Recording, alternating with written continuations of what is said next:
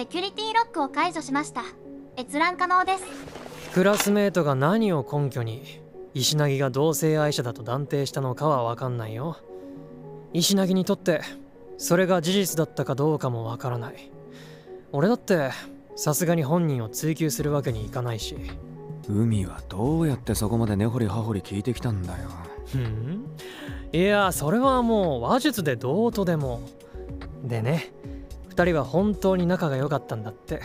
これも事実。石凪は彼氏がいても酒本さんと遊ぶ時間は欠かさなくて酒本さんに彼氏ができないことをからかうことも石凪だけは加担しなかった。なおさらそんな石凪さんがアプリの利用をそそのかした理由がよくわからないな。そして酒本さんに憎まれる理由も。アプリのせいで事件に巻き込まれたから？でも最終的に乗ったのは酒本さん自身だし。実は酒本さんが襲われそうになった時警察を呼んだのはお店の人じゃなくて石凪だったんだって。なんで彼女が警察を呼べるんだ？その場にいたなんて話報告書にあったか？まあ警察側の調書には残ってるんじゃない。わざわざこっちに下ろす内容じゃないでしょう。そう石凪は酒本さんと教師の仰せの現場に居合わせてたんだよ。尾行していたとかそういうことか。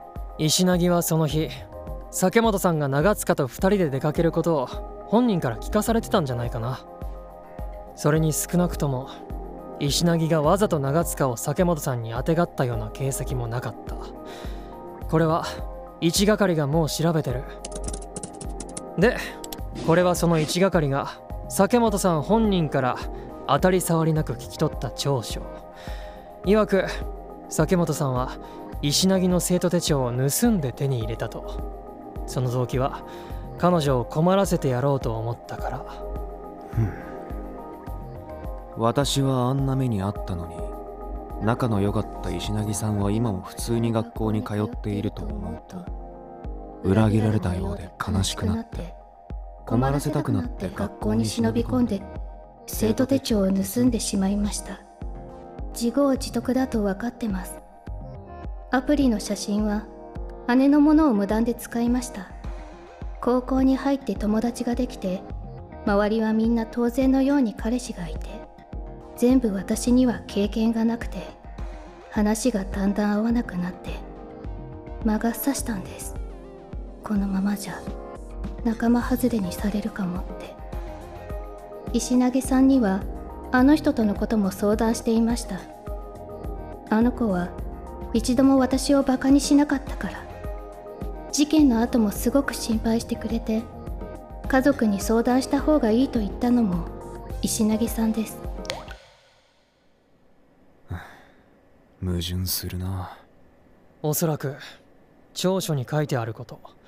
彼女が話した内容の大筋に嘘はないんじゃないかなそして事件後しばらくして酒本さんが相互解除したのもやっぱり石凪のアカウントだと思う。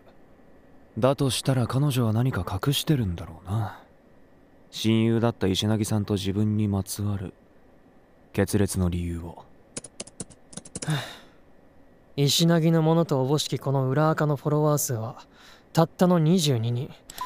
なおフォローをしてないとこの人たちのプロフも見られないわけだけどだからそんな閉ざされたものをどうやって覗くつも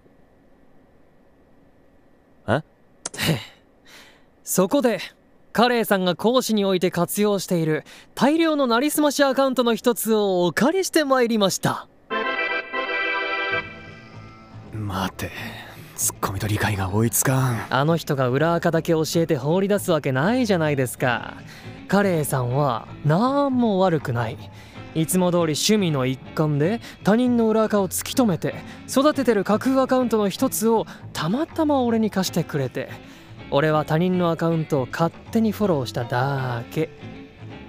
え17歳高校生の闇アカウント？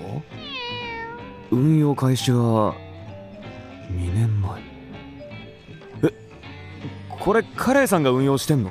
全部で120種類くらいあるらしいよ。なりすましは運用年数が長いほどバレにくい。キャラに合わせて内容も頻度も変えてる。ってドヤ顔してた。なんでそんな末恐ろしいことを俺が知らなくて海が知ってるんだよ。